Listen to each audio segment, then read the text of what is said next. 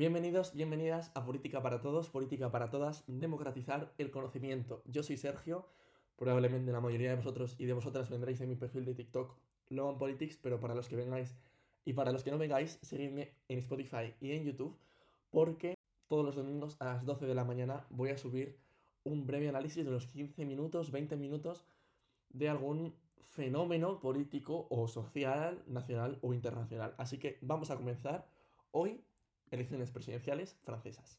Como todos sabréis, el pasado 10 de abril, domingo, se celebró la primera ronda de las presidenciales, siendo ganadores Le Pen y Macron, que pasan a esta segunda ronda de las presidenciales que se celebrará el 24 de abril.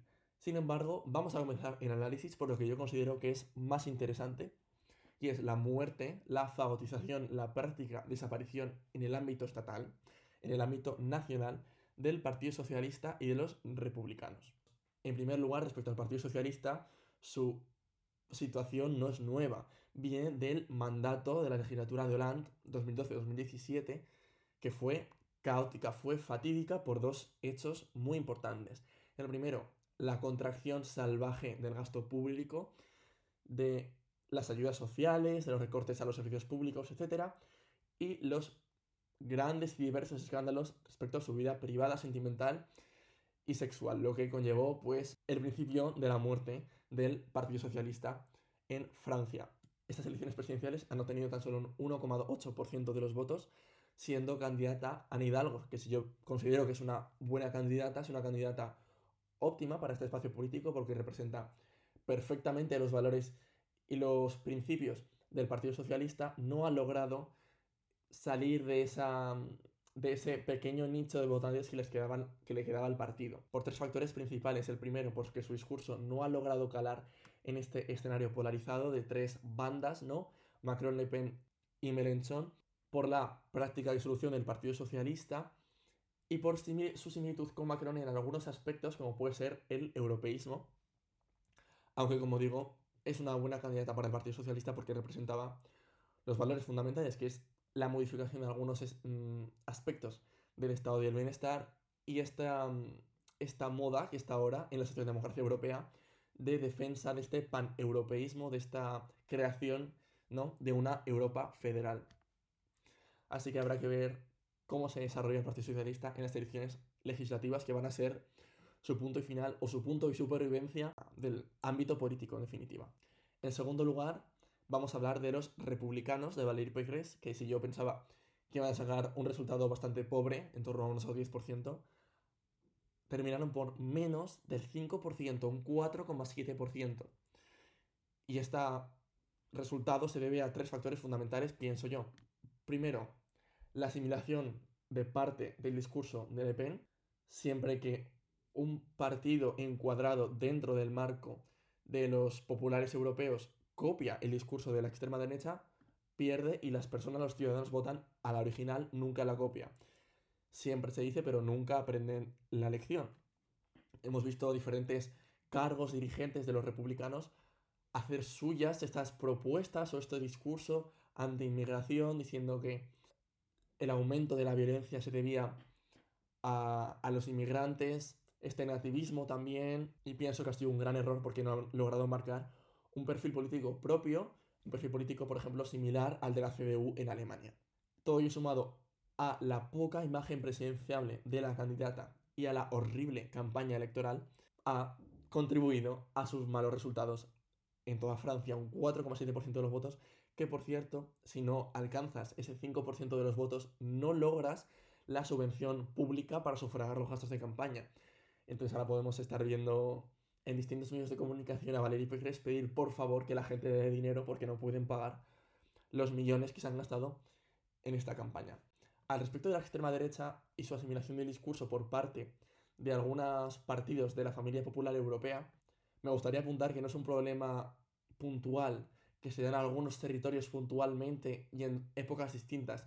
Es un fenómeno crónico que se ha cronificado no solo en Francia, que lleva ya desde los años 2000 con, su, con el padre de Le Pen, sino en España, en Italia, en Alemania con menos fuerza, en Suecia también, en Estados Unidos con Trump.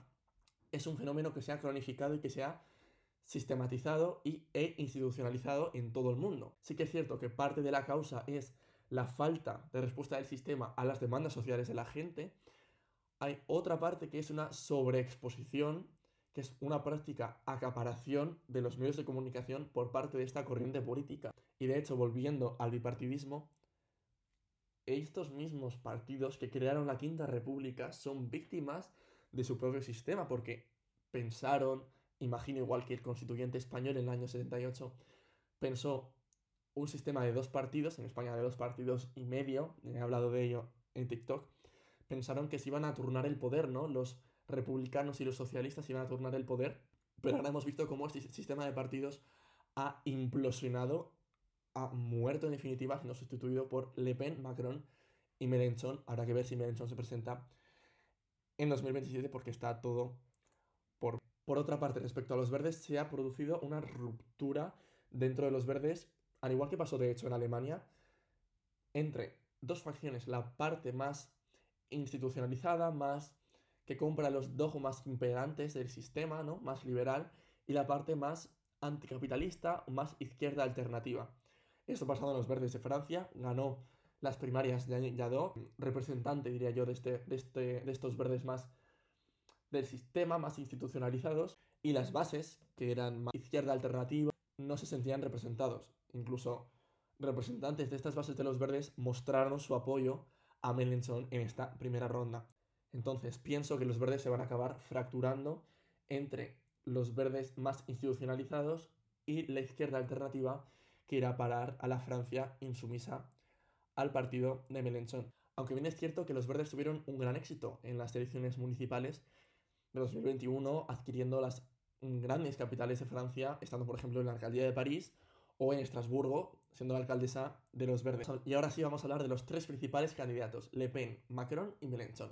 Vamos a comenzar con Le Pen, que ha conseguido acaparar parte de ese voto obrero y gran parte del voto rural francés, haciendo suyo un discurso más presidencialista, un discurso más de mujer de Estado, que le ha ayudado, por cierto, que se presentara a Moore con un discurso mucho más extremo, nativista, identitario, le ha ayudado a Le Pen constituirse como una mujer de Estado.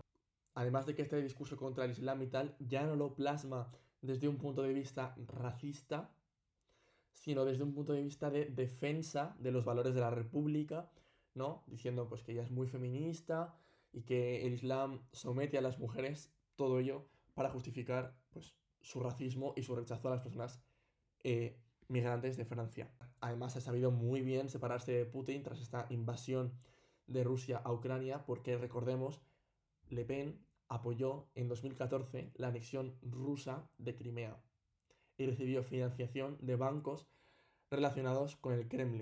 En segundo lugar, vamos a hablar de Mélenchon y luego de Macron. En segundo lugar, Mélenchon ha conseguido hacerse como el, el gran defensor de la izquierda francesa la única opción política viable de la izquierda política francesa, centrando su campaña electoral en el programa, porque él es bien conocedor de que su figura no es bien tenida en cuenta por toda Francia, sino que tiene gran parte de detractores incluso en la izquierda. No sé si habréis visto un vídeo que sale en Belenchon en la sede de la Francia Insumisa en la Asamblea Nacional porque no les dejaban entrar los policías a la sede por no sé por qué, la verdad, pero empezó a gritar La République c'est moi, la République c'est moi, les montré, como diciendo, yo soy la República, yo soy la República, yo represento a los franceses, que realmente lo es, pero tú ves a un señor que va a ser candidato a presidente del gobierno de la República gritar a policías de tal manera y te quedas un poco alucinado.